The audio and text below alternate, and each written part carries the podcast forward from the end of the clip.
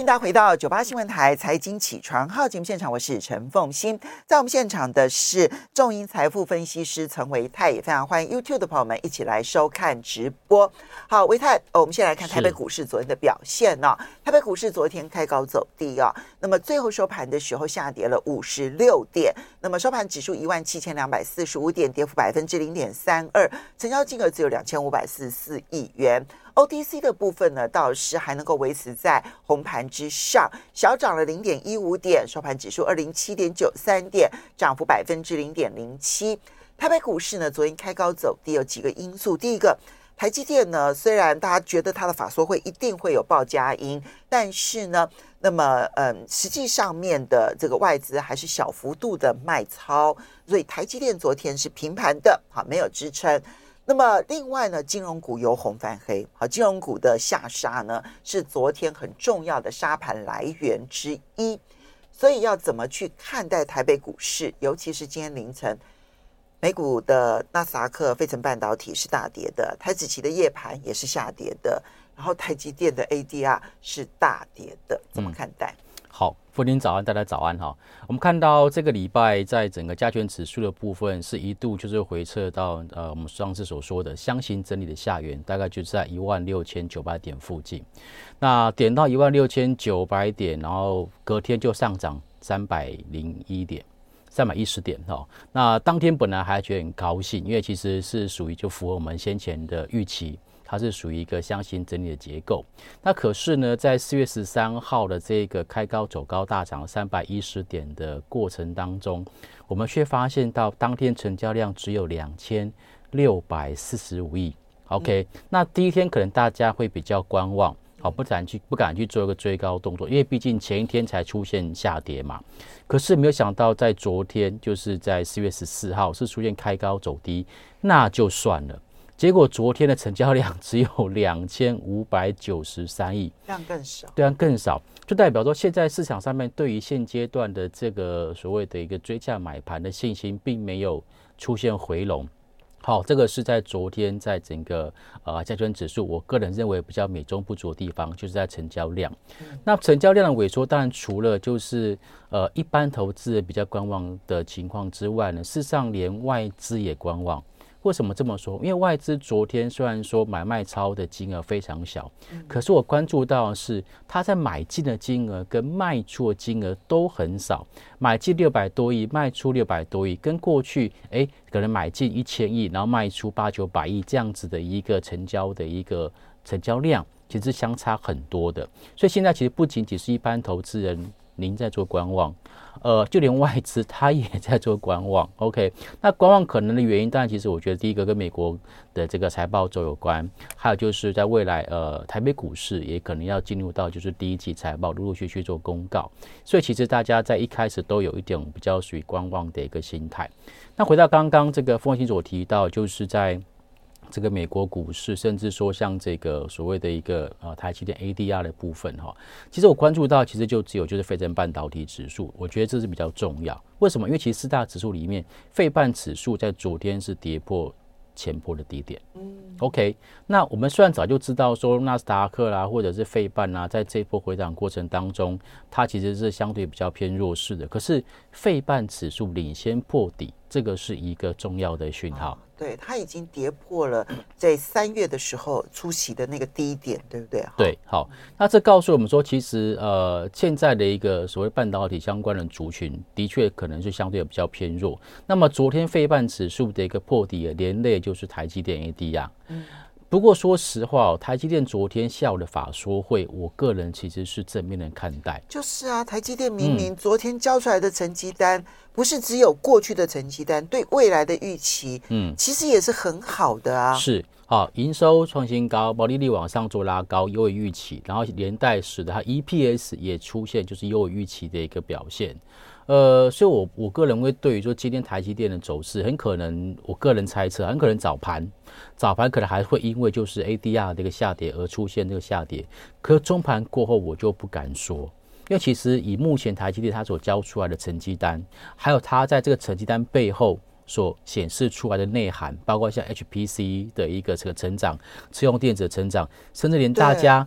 很担心智慧手机会衰退这件事情都没有发生哦，都没有发生。所以他说，确实在消费性电子上面有看到一些客户上面的订单减少，但是它的嗯 HPC 现在已经超越手机，成为它最重要的这个客户来源了。对，所以其实我个人认为说，在昨天的法说会，就是那个财报数字的背后，它的内涵是漂亮的。嗯，就是说它在整个包括像七纳米以下的高阶制程的比重，对，有在五十 percent，其实这个其实都是未来它能够持续延续它的毛利率持续往上做走高的一个原因。哦，所以我认为说第二季看起来他们是比较持平，因为要讲比较中性跟保守，就说第二季的营收可能是持平成长一点九 percent，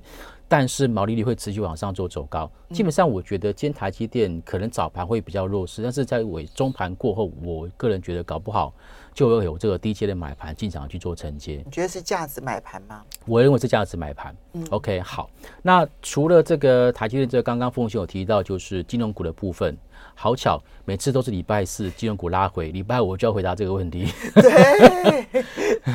昨天的金融股为什么大跌？而这个大跌，那么之前已经上车的人要不要获利了结？好，我们先来分析一下昨天这个金融股的下跌，跟上一个礼拜金融股下跌有什么不一样？其实上个礼拜金融股它的拉回比较像是就是获利了结卖压，因为它是拉上去之后然后掉下来。嗯，可是昨天的金融股不是，昨天金融股的卖压是来自于往下卖的，所以昨天金融股的个股有很多是的跌幅比较重，例如说玉山金跌了五个 percent，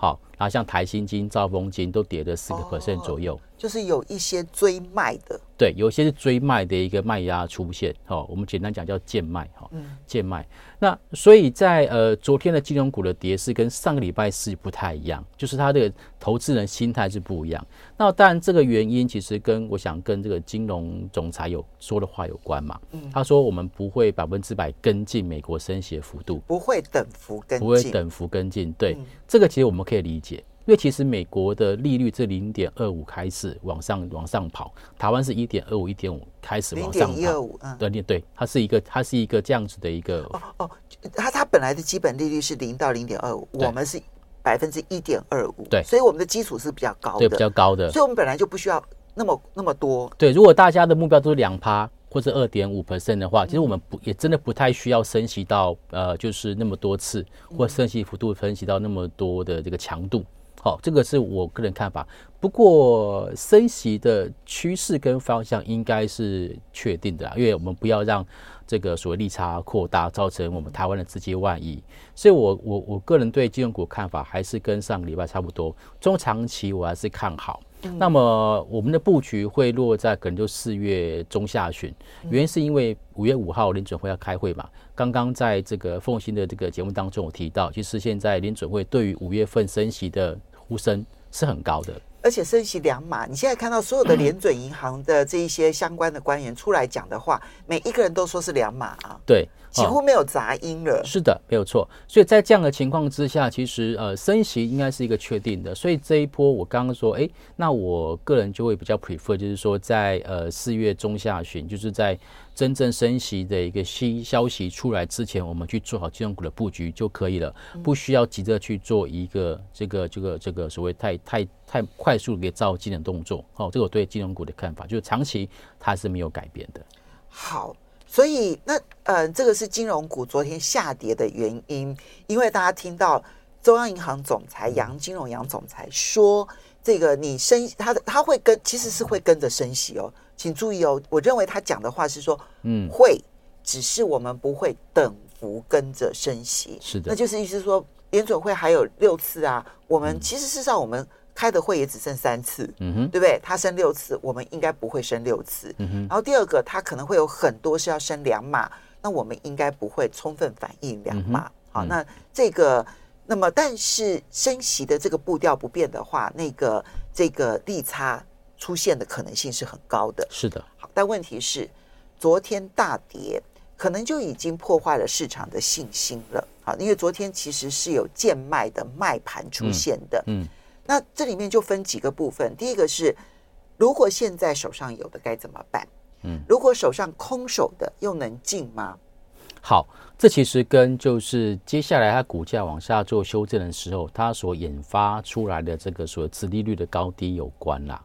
那现在其实殖利率相对偏高的，包括像是这个兆丰金啊，哈，或者是呃其他的一些关股行股，大概都有四个 percent 到三个 percent 左右，哈。那如果说接下来股价再往下掉，那基本上呢，它的殖利率的一个这个水准就往上做拉高。所以我觉得大家可以先第一步先从殖利率的高低来去看，毕竟这升息循环来讲，未来他们除息之后的填息应该都是可以值得去被预期的。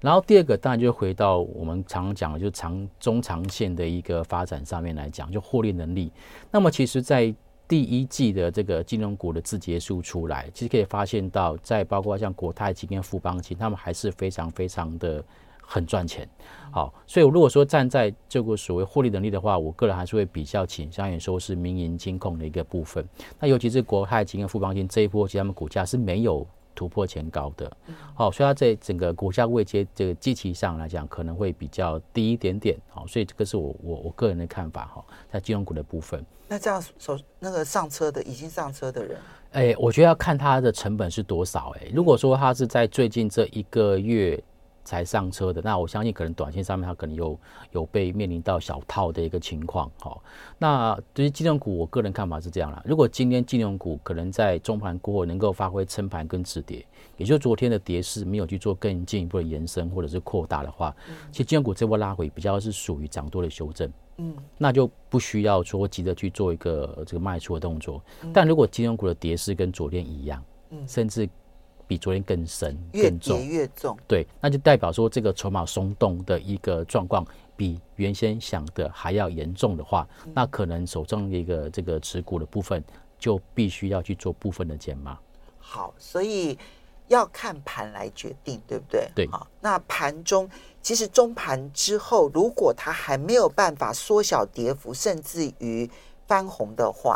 那恐怕真的。要跟进那个松动的筹码一起松动了，就是要减码，OK 到，但是可能可能我刚刚说的，就是四月中下旬可能又有机会再去把它买回来了。好，OK，但是中长期来讲的这一个利差的利多在这边，你觉得还没有真正的完全的实现完毕？是的，好，这个是属于金融股的部分，我们要稍微休息一下。是，等一下回来呢，我们就要来看说，嗯，从这个其他的船产。还有其他的电子股，因为昨天不是只有台积电的法说会嘛，哈，还有包括了大力光啦、群联啊，法说会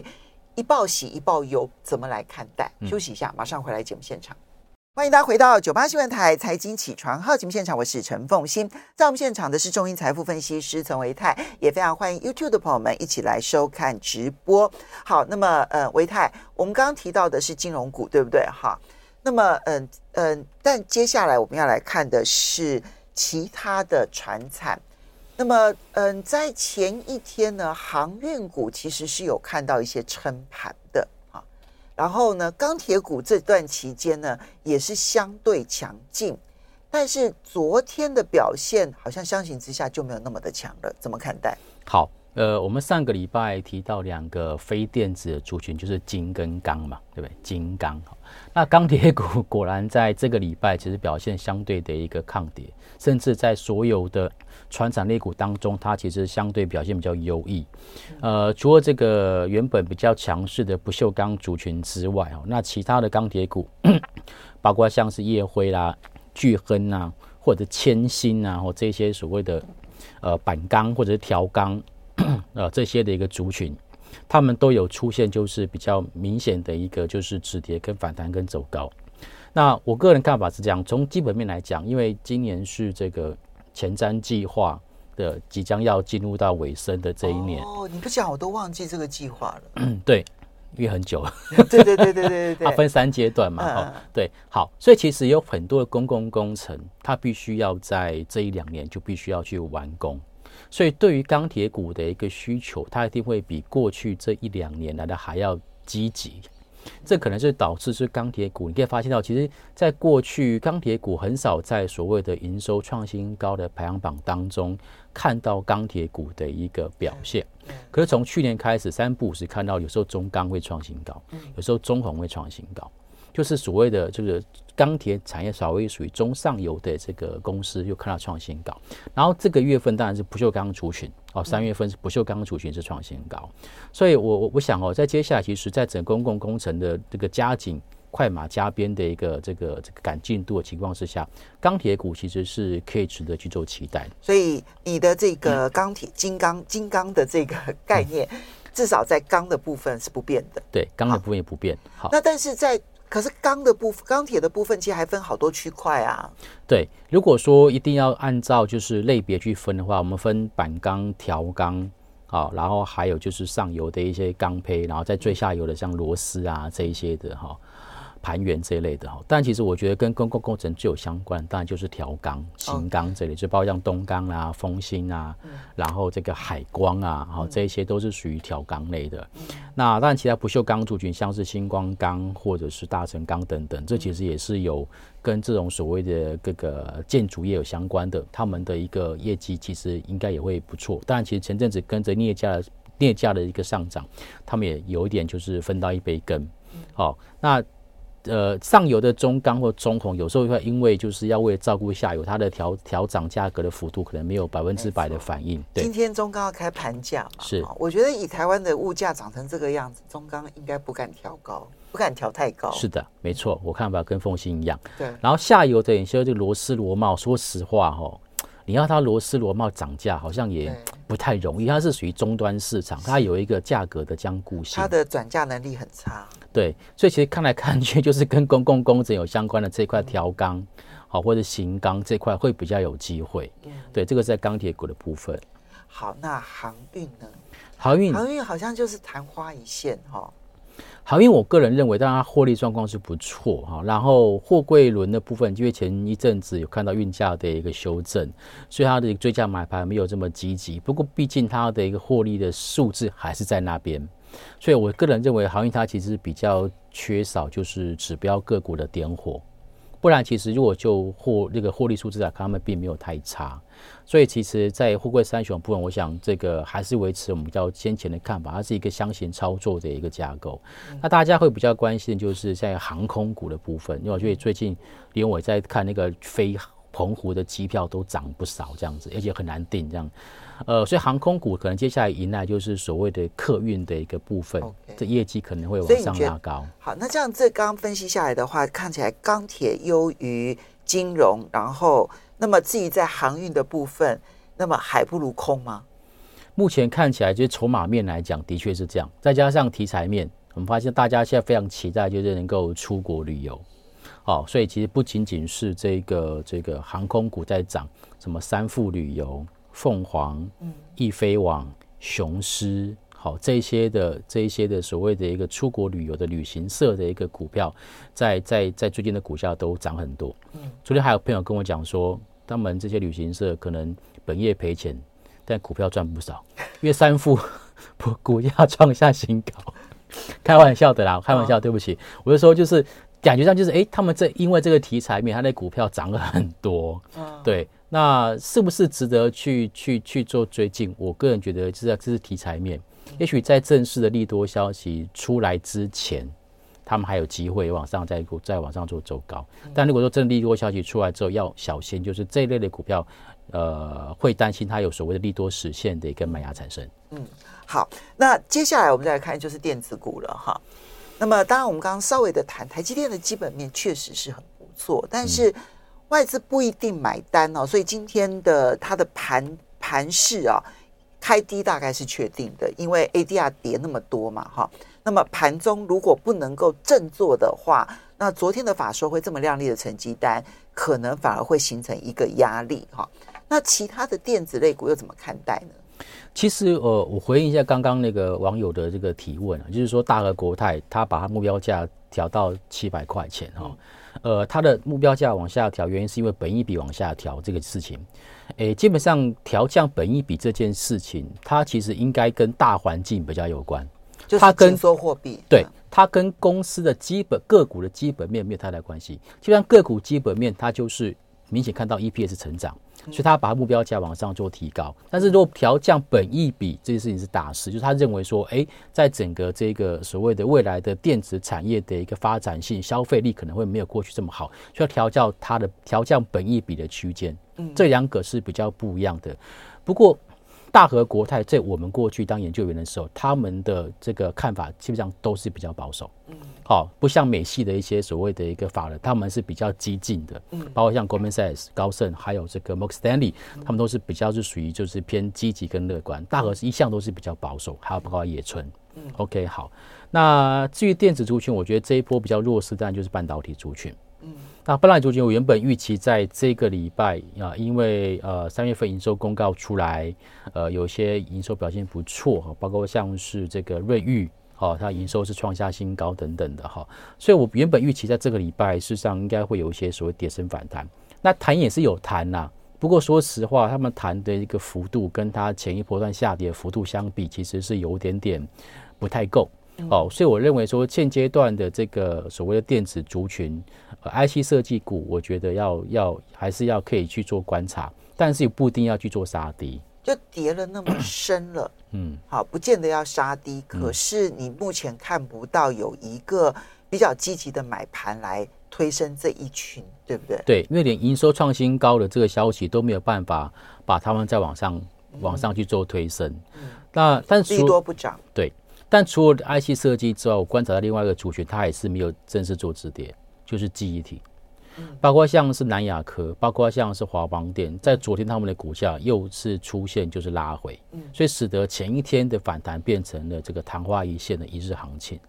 所以在。呃，我们上个礼拜有特别提到，说电子股的观察观察，就是最弱势的一个股票，对它有没有办法领先去做一个止跌跟反弹？目前看起来这种情况还没有发生。嗯，所以呢，呃，这也是为什么说在这个呃，我们看到你再点一次最弱势的，我记得上次是点点到了这个联发科嘛，对不对？就是 IC 设计嘛，IC 设计里面像是联发科啦，然后瑞昱，这都是属于好公司哦。嗯，然后他们并没有说很强大的一个反弹。嗯。然后记忆体的部分，其实包括像南亚科，包括像是华邦电，这包括旺宏，他们这次反正好像也都只有，呃，一次行情。嗯，好，那其他的呃，包括我们看到像是什么 PA 功率放大器的文茂，嗯，其实最近其他股价也相对比较偏弱。嗯，所以其实整个电子族群，呃，大的大的这种这个指标股比较没有没有看到，没有看到，然后都是就是比较倾向于说就是中小型的一些这种就测二级体。的个股的表现比较多，嗯，对，好，所以呢，在最弱势股还没有止跌，而且比较明显的这个足底成功往上之前呢，其实整个电子股其实要聚集人气就变得非常的困难，是对不对？好，好，那这些呢都提供给大家做参考，要非常谢谢维泰，也要非常谢谢大家。